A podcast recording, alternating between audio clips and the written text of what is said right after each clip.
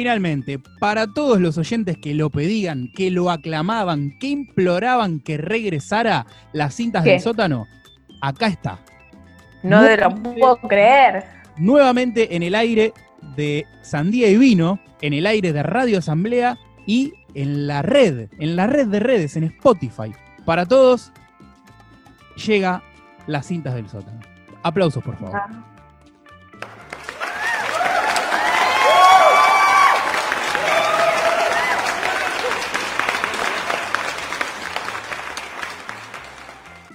¿Y de qué viene? y en esta columna muy especial que estamos grabándola un 29 de mayo, que es el día del folclorista argentino. Yo no sé si esto lo sabían. Ayer 28 de mayo fue el Día Internacional de la Hamburguesa, un tanto extranjerizante.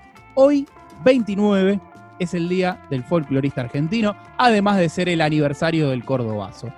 Pero Male, ¿sabes por qué hoy festejamos, celebramos el Día del Folclorista?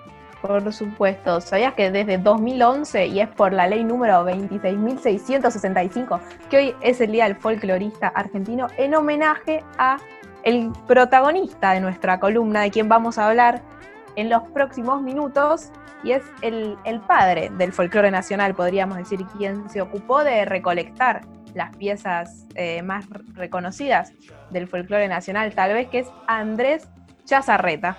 Así es, vos bien lo dijiste. Hoy no es el día de Agustín Tosco, no es por eso que recordamos a, los folcloristas, sino por el señor, el maestro Andrés Chazarreta. Seguramente los oyentes, vos, Male y yo, hemos escuchado y conocemos a los manceros santiagueños, los hermanos Ábalos, los Carabajal, y todos pensamos que son los precursores del folclore argentino, puntualmente santiagueño. Pero no, no es así. Para que todos ellos existieran, primero tuvo que haber una figura. La figura de el maestro Andrés Chazarreta. Puntualmente, yo no llegué a esta figura a través de la música o a través de los relatos que uno va escuchando de diferentes músicos, sino que llegué por un libro. Estaba leyendo el libro del gaucho indómito de Ezequiel Adamoski, un historiador que entrevistamos el año pasado, y ahí me crucé con este hombre, con este nombre que es Andrés Chazarreta. Ahí llegué y empecé a escuchar y empecé a investigar quién era esta figura. Y fue donde descubrí que el 29 de mayo es su día y gracias a él es el día de todos los folcloristas argentinos. Perdón, interrumpo un minuto, pero vos entraste al personaje a través de la literatura y yo lo hice a través de las artes plásticas, porque conociendo también la pintura costumbrista y gauchesca, investigando por ahí conocí a la figura del folclorista. Camino- caminos diversos, ¿no? Para, para llegar a la música. Bueno, este personaje es bastante antiguo, ¿no? Si tenemos en cuenta el año y el día en que nació. Nació un 29 de mayo de 1876. Desde ahí que comienza sus primeros pasos. Él queda huérfano de su madre a los cuatro años y se cría junto a su abuela y sus hermanos en aquella antigua Santiago del Estero que dista mucho de la que conocemos hoy, ya una urbe, ¿no? El paisaje era diferente, no era tan urbanizado como lo que podemos encontrar en la querida provincia cuna de la Chacarera. En los primeros años, Chazarreta se educó en, escuelas provinciales y luego ingresa al normal, donde en el año 1896 se recibiría de maestro, ¿no?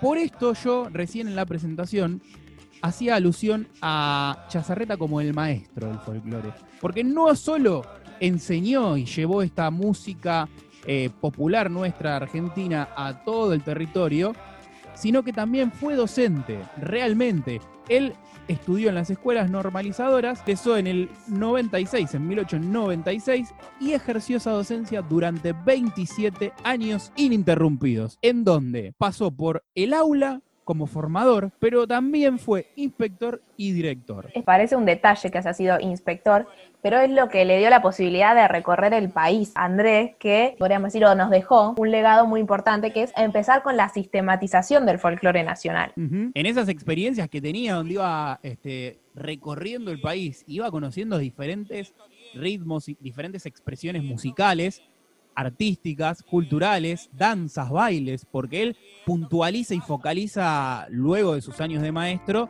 puntualiza y se focaliza en la música como interpretación, pero también como danza. Sí, sí, y bueno, fue recopilando y sistematizando la enseñanza, los géneros, por ejemplo, digo, fue también quien, de alguna forma, uno de los primeros que revalorizó eh, la música nacional, nativa, identitaria, como es el, el folclore en Argentina. Y eso es gracias a que pudo recorrer el país. Sí, él de hecho arranca como, como instrumentista, por así decirlo, de forma autodidacta. De niño tocaba solamente la armónica, un instrumento sencillo, chiquito, portable, económico, y el acordeón. Era lo único que él tocaba de niño, y ya después cuando entra en la adolescencia empieza a tener otras inquietudes musicales, y esto lo observan sus hermanos mayores, y empiezan a enseñarle algunas técnicas de guitarra para que él pudiera rasguear y dibujar algunos sonidos de zambas, chacareras, escondidos, vidalas, gatos, ¿sí? que son todos ritmos folclóricos argentinos. En 1902 decide tomar algunos pequeños estudios más serios de lo que es guitarra, solfeo y teoría, ¿no? Eh, por esas épocas también empieza a volcarse a ciertas orquestas y, e integra una, ¿no? Donde empieza también a familiarizarse con los danzas y los bailes, pero de un carácter mucho más aristocrático, por así decirlo, ¿no? Porque ahí empieza a tomar contacto con valses, con lanceros y serenatas, que eran los, los bailes de los sectores pudientes. Entonces toda esa geografía musical y, y, de la danza empiezan a formar ¿no? a Chazarreta, lo nutren de lo popular, pero también de lo aristocrático. Bueno, y bueno, pero los oyentes se preguntarán entonces cómo esta persona que nace en 1876 y en los primeros años del siglo XX empieza como a profundizar en la música, ¿cómo puede ser considerado un prócer del folclore eh, argentino? Bueno, la respuesta está en que en 1905 Chazarreta empieza una tarea de recopilador. ¿Qué es esto del recopilador? Male, ¿vos sabés lo que hace un recopilador? Eh, ¿Qué hace un recopilador? Bueno, me imagino que un recopilador reúne, junta, podríamos decir, escribe y deja por sentado expresiones de la cultura popular de distintos lugares. Pero eh, no sé si es la definición, estoy como intentándome acercar a una definición improvisada. Lo que hace un recopilador, hay que imaginarse el contexto, ¿no? A principios del siglo XX había un montón de canciones que no tenían eh, un este, autor, ¿sí? que eran interpretadas, que eran del acervo popular, pero no estaban eh, escritas las letras, no estaban escritas las armonías, y no estaban puestas en una partitura. Podemos decir que fue eh, lo que los hermanos Grimm fueron para la literatura europea, por ejemplo. Exactamente, lo que los hermanos Grimm fueron para la literatura europea lo fue Chazarreta para la música argentina, puntualmente para el folclore. Él, todo lo que había dando vueltas por el territorio argentino, le puso letra o este, adaptó musicalmente, escribió sus partituras, por así decir, oficializó la tradición oral que se iba transmitiendo en el pueblo argentino de boca en boca, tanto de la música y de la letra. Él lo oficializó. Y esto después le trajo muchas controversias para su persona. En 1905, como decía, él adapta lo que es la samba de Vargas, ¿no? es una samba muy típica, muy popular, y él la readapta y con eso se hace conocido, porque era algo que está dando vueltas por Santiago del Estero, por Tucumán, sí, por el norte argentino, pero no estaba como oficializado. Entonces, con esta obra, Chazarreta se hace conocido como recopilador, ¿no? Porque junta todas las canciones que había dando vueltas en el noroeste argentino y las populariza para que todo el mundo pueda escucharla en grabaciones de diversos artistas. Muchos de los clásicos que nosotros escuchamos en Atahualpa Yupanqui, en Mercedes Sosa, en los Chalchaleros, en los Manceros, santiagueños, en un montón de artistas, eh, se lo debemos a Chazarreta, que fue el que los compiló, el que los rescató de que quedaran en el olvido. Con esto también ha pasado un montón de relatos clásicos de la Argentina de la poesía gauchesca, ¿no? Que era un tipo de literatura que en ese momento estaba a flor de piel en la República Argentina. ¿Por qué es importante esto? Porque en esos momentos la Argentina trataba de fundarse como nación y necesitaba construir una identidad en base a un montón de rasgos culturales diversos que se entrecruzaban, ¿no? Por esto que mencionamos también que Chazarreta encarnaba en juntar lo popular y juntar la aristocracia. Y la tarea esa de recopilador es bastante controvertida porque algunos le achacaban a Chazarreta, a Andrés, de que él utilizaba las canciones para ponerle su firma y luego adueñarse de los derechos de autor, así hacerse conocido y además llenarse de plata. Esto era una de, una de las críticas que le hacían los opositores a Chazarreta.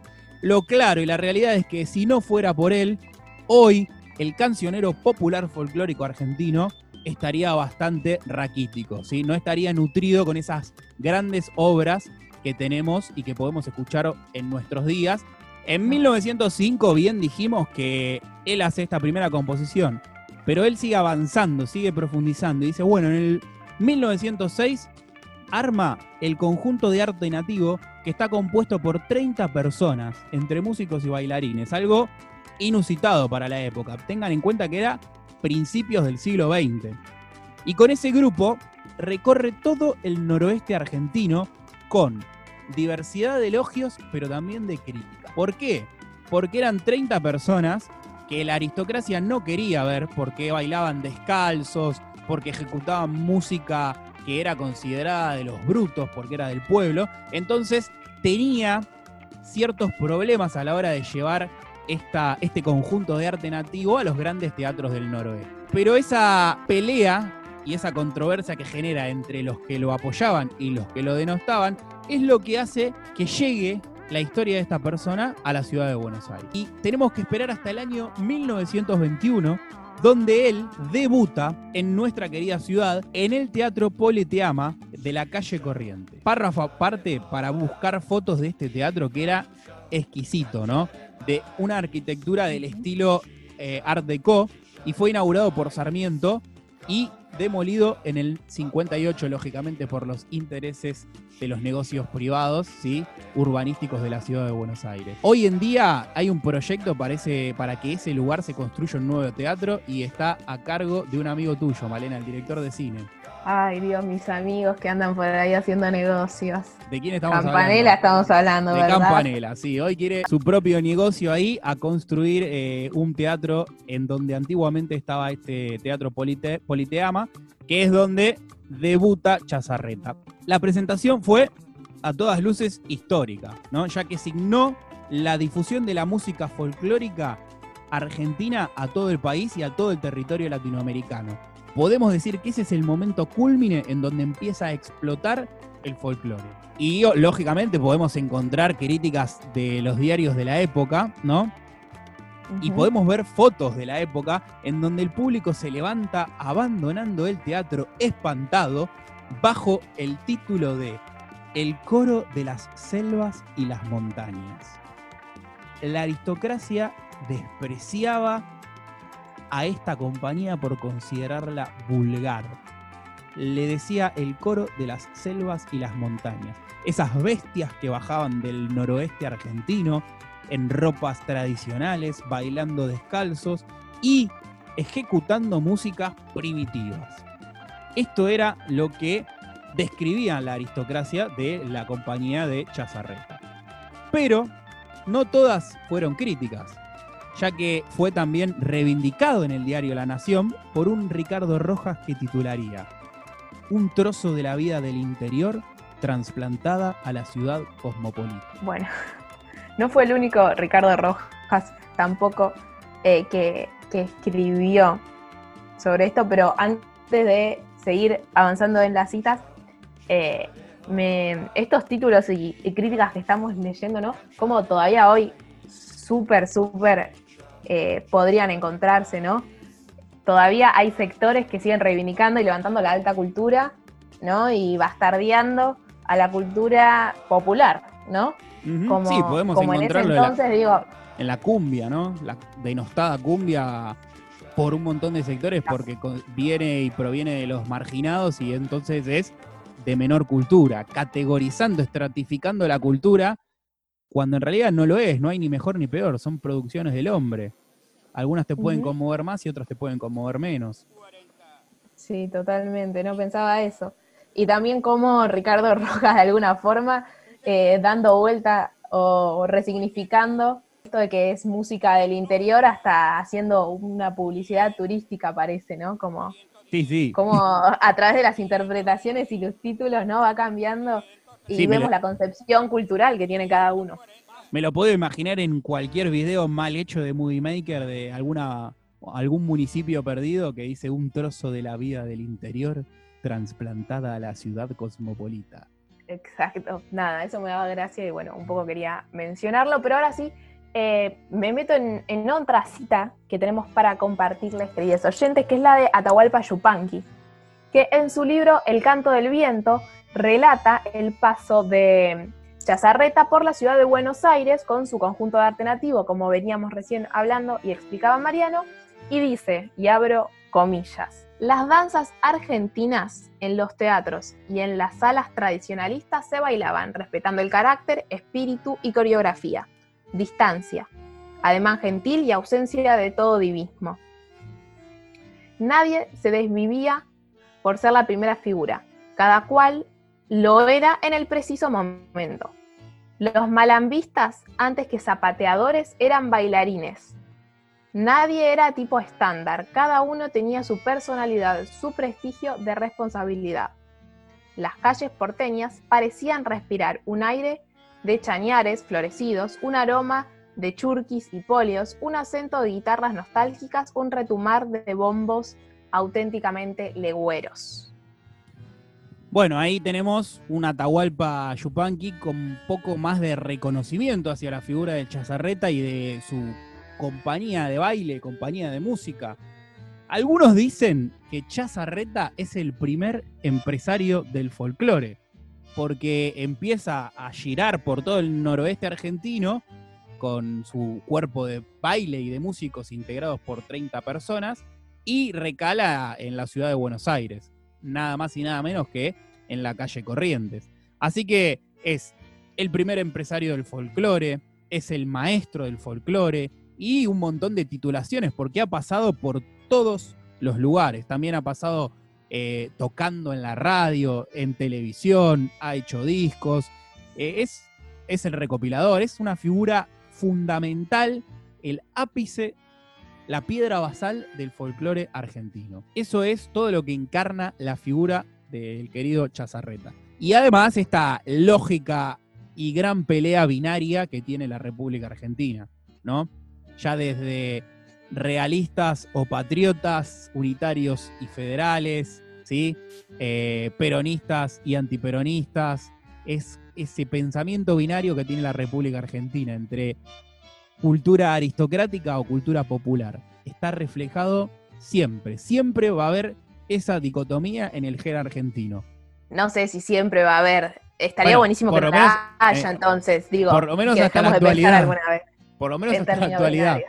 y Chazarreta lo encarna y además lo tiene en su propio ser y es una figura de disputa su propio ser.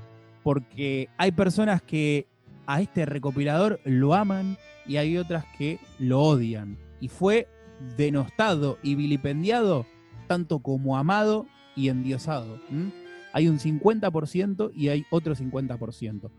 Por suerte, nosotros nos quedamos con este 29 de mayo para recordar y endiosar a la figura de este compositor y este recopilador fundamental para el folclore argentino. ¿Sabías, Tiro, antes que, que que, que fue famoso en la industria audiovisual también? ¿Sabías?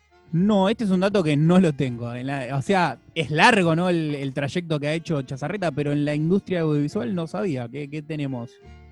Bueno, exageré un poco, me gusta titular de manera remombante, pero no, no es que fue famoso en la industria audiovisual, una industria del cine incipiente recién podríamos decir.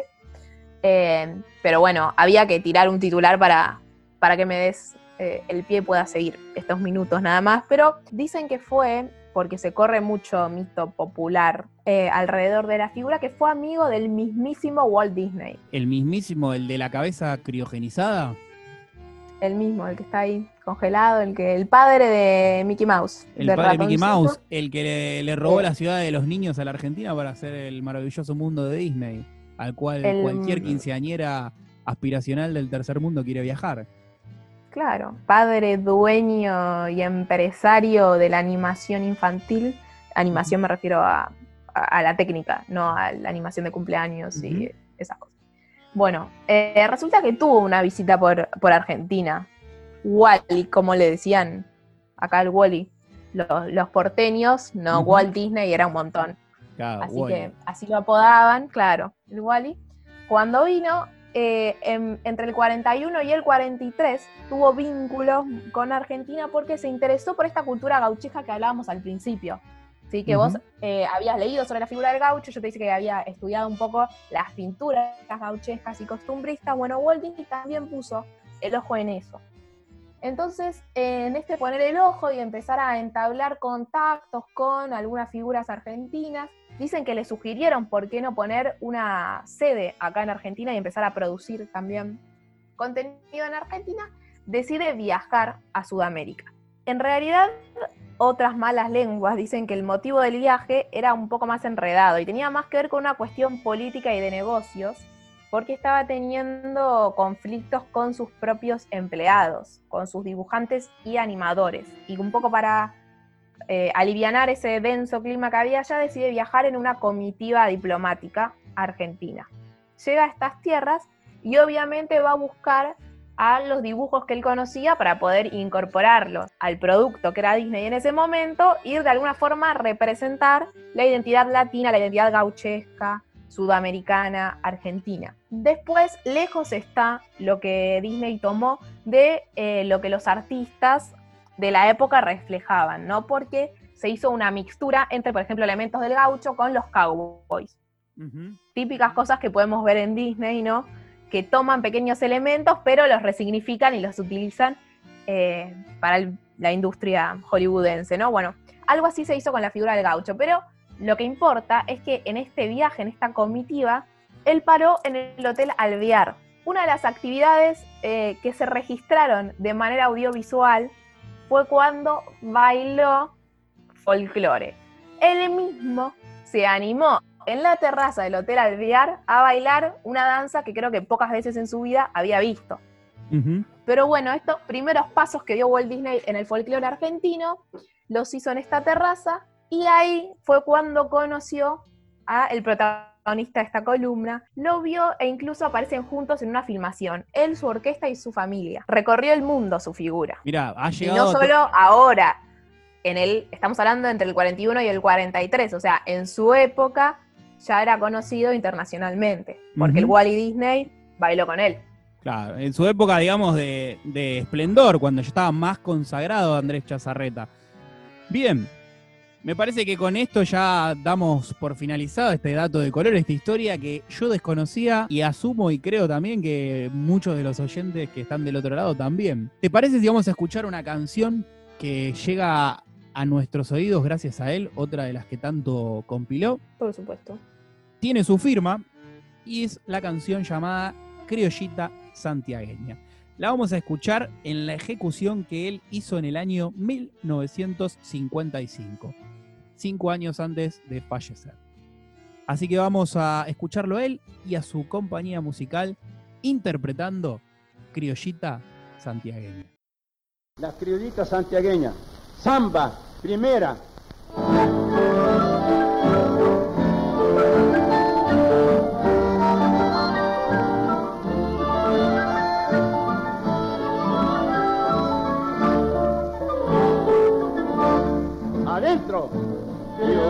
Criollita santiagueña, morena linda, por ti cantan los changos sus vidalitas santiagueñas.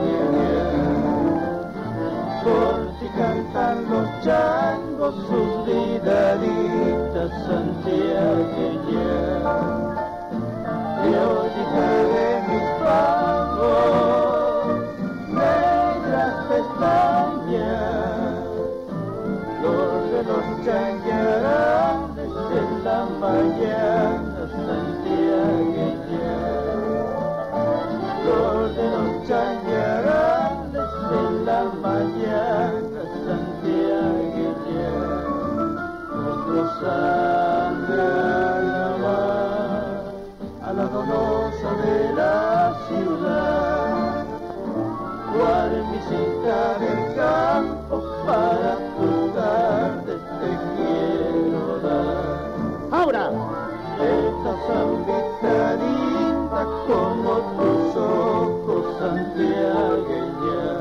La segunda.